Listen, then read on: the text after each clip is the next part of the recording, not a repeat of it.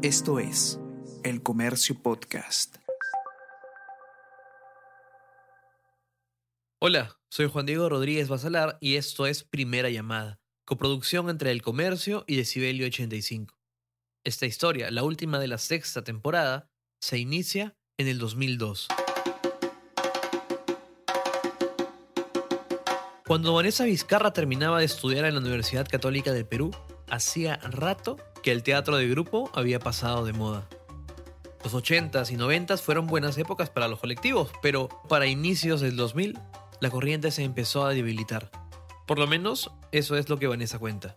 Algunos evidentemente este, sostuvieron, fueron resilientes, eh, pero, pero en la época que yo terminaba de estudiar no teníamos muchos referentes de teatro colectivo y, aún así habíamos estudiado con algunos maestros y maestras que nos hablaban de sus bondades y de lo que significaba trabajar en grupo y de todos los beneficios que eso podía tener, digamos, para eh, la creación artística. Quedaban algunos grupos de trayectoria, y Cuatro Tablas, Maguey y otros como Ópalo que seguían remando en conjunto, o el mismo Pataclown en sus inicios pero en ese momento, en, esa, en ese periodo, yo no recuerdo mucho de haber, este, más bien en los, en los últimos siete años se ha como reactivado eso y han aparecido nuevos, este, nuevos grupos, ¿no? Y nuevas agrupaciones, eh, colectivos de gente que se junta para trabajar desde un,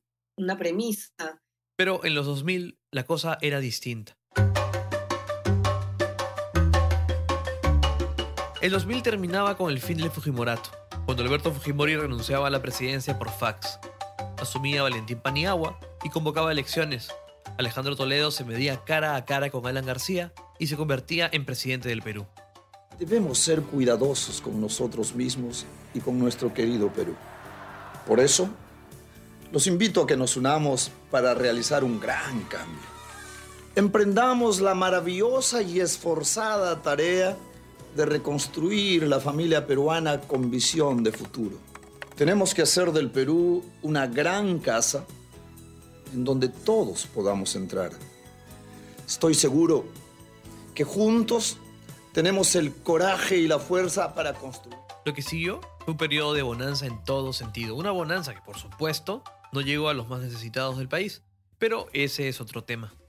Lo malo del pasado, el terrorismo, la desnutrición infantil, la falta de empleo, todo parecía quedar en el pasado, en los terribles ochentas y difíciles noventas. El desarrollo económico fue contundente. Para el 2003, la economía peruana llevaba 30 meses, dos años y medio de crecimiento continuo. Hubo varias cosas que se combinaron la recuperación de la confianza de los inversionistas, políticas fiscales y más cosas. Y claro, más inversión igual más opciones para los peruanos. La tendencia siguió por años. A ver, em, sí, yo creo que la bonanza económica lo que permitió fue que se entendiera que las artes también eran una profesión. Karina Moreno es periodista y gestora cultural. O sea, hasta hace unos años, eh, decir voy a, ser, voy a ser actor era llevar talleres en A, B, C, Y, sitio. Y de pronto cuando comenzaron a aparecer la formación en universidades, incluso los docentes tuvieron que formarse, porque tampoco había los docentes formados con los títulos. Sobre todo El sector empezó a profesionalizarse y aparecieron las primeras escuelas de artes escénicas. Y además, una cosa importante es que no solamente estamos hablando de temas de actuación y de voz y de cuerpo y de movimientos y no sé qué, sino también estamos hablando de herramientas para hacer posible los proyectos que los artistas escénicos, que tienen que ser siempre autogestionarios, sean realidad. Desde mediados de la década, aparecieron en el mapa peruano varias universidades y con ellas ciertas ideas. Ideas como que uno es dueño de su propio futuro, que basta con ponerse una meta para encaminarse y no necesita de nada más, que hay que innovar, etc. Hay algo que pasó que posiblemente sea también este descubrimiento de, de, la potencia que tengo como, como artista individual. Pero Karina no diría que el teatro de grupo desapareció o pasó de moda. En todo caso, ¿cómo saberlo? ¿Cómo saberlo con certeza? Cuánta es la cantidad mínima de grupos de teatro para decir que todavía están de moda o no. En todo caso, Karina dice que el teatro de grupo pudo haber tenido un pico en Lima décadas antes, pero para el 2000 la curva había disminuido. Y a eso se le sumó el boom de las series nacionales, que varios años más tarde se apoderarían de la televisión, dándole trabajo a muchas personas. El camino era individual. Yo, yo en realidad no siento, ¿sabes, eh, Juan Diego? Un, un salto de continuidad. Yo sí siento que hay continuidad. O sea, no, no siento este que ya no hubo y después hubo, porque, por ejemplo, no sé, me pongo a pensar en, los, en un grupo como, como Arena y Estera, que tiene un poco más de 20 años, 20 algo. Para mí siempre se mantuvo el tema del trabajo colaborativo, el tema de la familia elegida, que, se ha mantenido a lo largo años.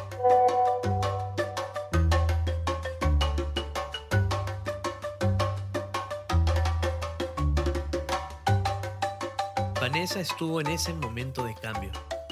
Yo más bien creo que yo he sido, yo he tenido la inmensa suerte de caer en el glitch del sistema educativo. En ese momento no había todavía la posibilidad de abrir una facultad de artes escénicas como la que existe hoy en día, en la que yo enseño. En ese momento había una nuevísima facultad de comunicaciones en la Universidad Católica. Y dentro de esa facultad de comunicaciones, Lucho Peirano se batió a capa y espada, no sé con cuántas personas, para abrir una especialidad de artes escénicas. Ella es comunicadora con mención en artes escénicas. Una malla curricular que... No te dirigía hacia uno solo de esos, justamente de esas especialidades, sino que te mostraba toda la gama. Entonces yo he tenido cursos de actuación, de voz, de cuerpo, de trabajo físico, de danza, pero también he tenido cursos de gestión, de manejo de redes, de manejo de presupuestos, de legislación, he tenido cursos de deontología, de ética, de comunicación, de fotografía y de dirección y de guion y de dramaturgia. O sea, la, el em, espectro que, que abarcaba mi carrera. Por supuesto que algunos compañeros se quejaban de la poca especificidad. Pero hoy en día no sabes cómo lo agradezco.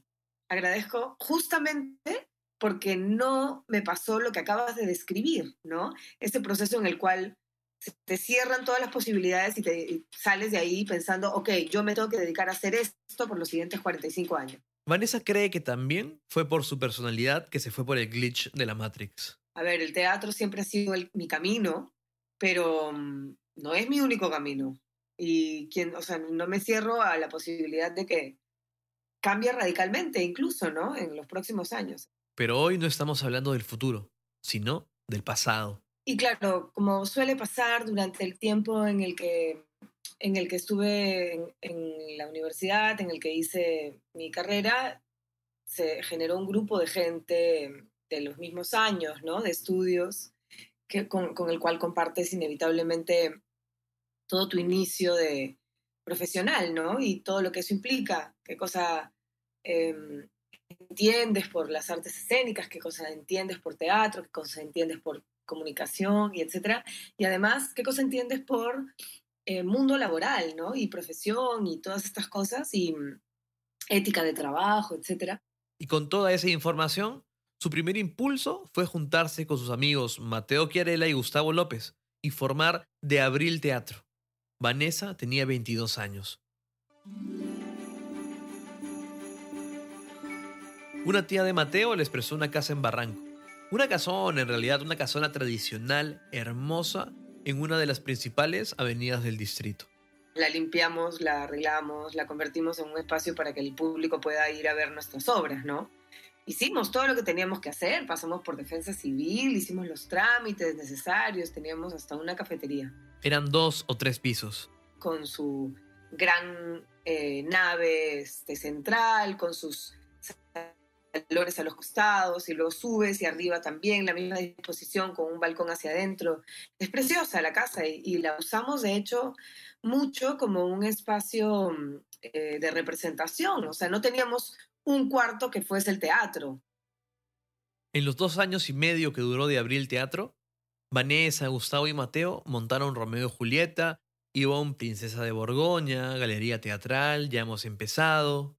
Y evidentemente convocábamos a la gente con la que habíamos estudiado, a nuestras amigas, amigos, compañeros y compañeras de, de carrera. Y bueno, duró lo que tenía que durar también, eso también es importante recalcarlo. No es un grupo evidentemente que siga existiendo, duró dos años y medio, hicimos seis montajes, cinco en la casa, uno afuera, eh, y ahí quedó. Pero fue muy formativo, ¿no? Fue, yo creo que no, no, si pudiera volver atrás, no elegiría, no elegiría otra manera de entrar, digamos, al, al terreno laboral que esa, ¿no? La casa fue una buena base de operaciones para el proyecto. Luego de los ensayos, la limpiaban y la arreglaban. También la pintaban, cambiaban los cables que hubo que cambiar y en la noche, función. Bueno, claro. Eh, o sea, durante estos dos años y medio, por ejemplo, yo reconocí que yo no era solamente actriz. Yo salí de la universidad y había hecho además en paralelo, o sea, desde un poquito antes y en paralelo el taller de Roberto Ángeles, el taller de formación actoral. Y salí de la universidad un poco con la idea de que a mí lo que me interesaba era la actuación, ¿no? ¿Y de abril? le abrió la puerta a la dirección y a la escritura. Y en, en esos dos años, reconocer que, que no, no era solamente actriz, que, que, a mí me interesaban, por lo pronto, esas tres eh, manifestaciones, digamos, de, oficios del escénico. Hoy, dice Vanessa, es más común encontrar a personas que se reconocen como artistas escénicas o performers. Pero en ese momento no era tan claro que se podía hacer un poco de todo. Por supuesto, hubo quienes sí tenían claro qué era lo que querían. Por ejemplo, Mateo y Gustavo sabían que lo suyo era la dirección.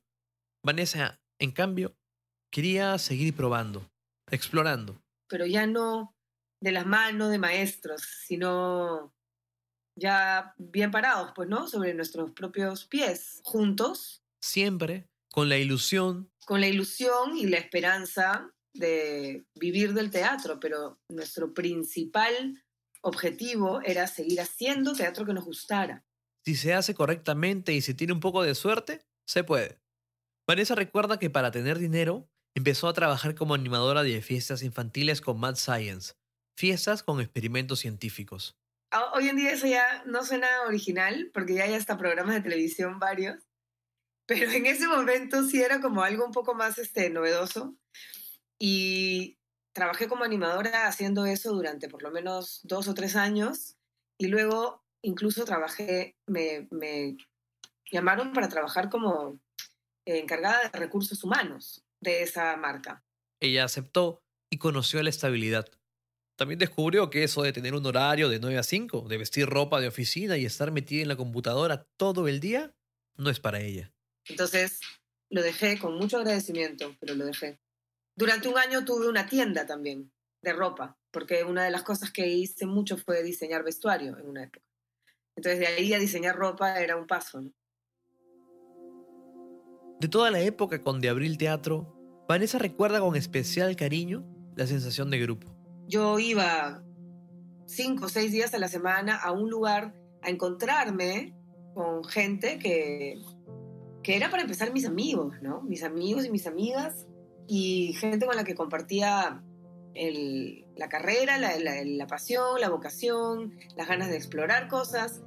Y trabajábamos ahí, ensayábamos ahí, este, convivíamos, había todo este costado de, cuidar la casa, ¿no? De, del colectivo. Eh, y veíamos cosas también de, de, marketing, ¿no? De ventas, de todas estas cosas. Pero siempre dentro de esta sensación de que, de que éramos una comunidad. Y eso, para mí eso fue lo más, lo más importante. Más incluso que las obras, que los personajes, que la, la cuestión más este, artística, ¿no?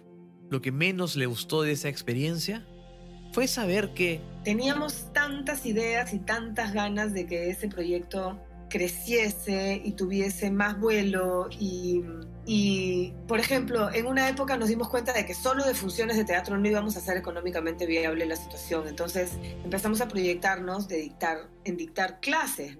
Pero entre que eran muy jóvenes y los talleres de teatro no eran los más populares del momento, no les resultó.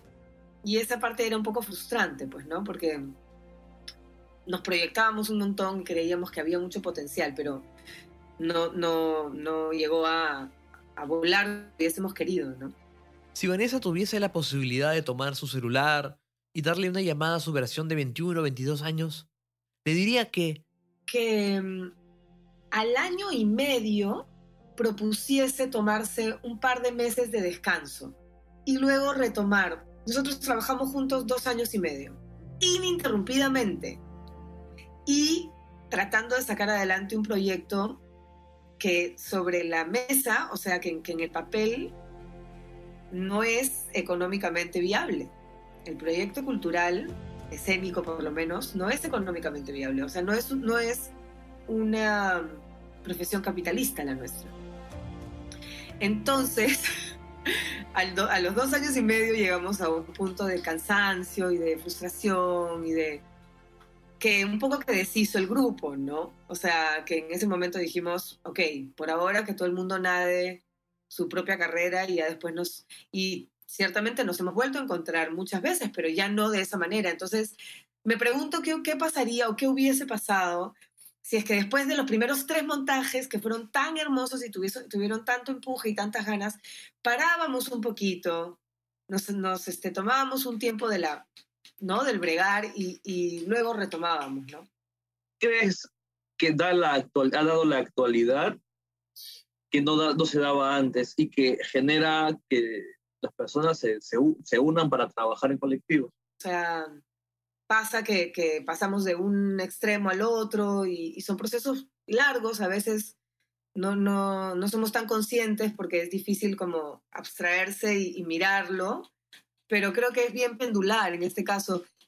Y concretamente, en el caso del Perú, por lo menos, creo que de verdad tiene mucho que ver con esta con este haber atravesado esta, estos dos este, decenios tan eh, como importantes de nuestra historia contemporánea, ¿no? Los, los 80s y la guerra interna y los 90s y el Fujimorato. Creo que esos dos decenios marcaron mucho como nuestros comportamientos en todos los ámbitos, ¿no? El nuevo siglo llegó con una lavada de cara. Hacer teatro en grupo no era sinónimo de ser terrorista ni comunista. O sea, nosotros hemos crecido demonizando y con una publicidad espantosa a cualquier intento de agrupación, eh, de colectivo, este, democrático, horizontal, ¿no? ¿Por qué? Porque somos este, herederos de, la, de, toda la época de la violencia interna. Y claramente eh, crecimos durante el periodo del Fujimorato, en el cual básicamente el discurso de este, lavacerebros era, eres tú por ti mismo y, este, y encárgate de ti y no te, no, no, te, no te vincules con los demás, este, vuélvete una célula independiente, ¿no? Hoy parece que muchos se han dado cuenta que la única forma de hacer teatro es... Juntos, juntas, juntes, ¿no? Y, so, y es esa generación la que está ahorita creando agrupaciones, eh, planteando este, colectivos. Además, como tú dices, ¿no? Con todo tipo de nombres, con todo tipo de visiones y misiones y identidades. Y muchas veces eh, colectivos ligados a, a, su, a, sus manifestaciones ciudadanas, o sea, a, quiénes son, cómo se identifican. Existen muchos, por ejemplo, que, más que dedicarse a las artes escénicas, se dedican al activismo, ¿no? Y, a utilizarle el lenguaje escénico, pero para incidir en otros, en otros ámbitos, ¿no? Y a mí eso me parece eso, la regeneración, ¿no? Porque con todo lo que nosotros hubiésemos querido hacer eso, porque ciertamente sí había la conciencia social y política, pero no había el empuje que te da el sentir que tienes el derecho de hacerlo. A nosotros no, no nos sentíamos con el derecho de hacerlo, todavía había mucho miedo, ¿no?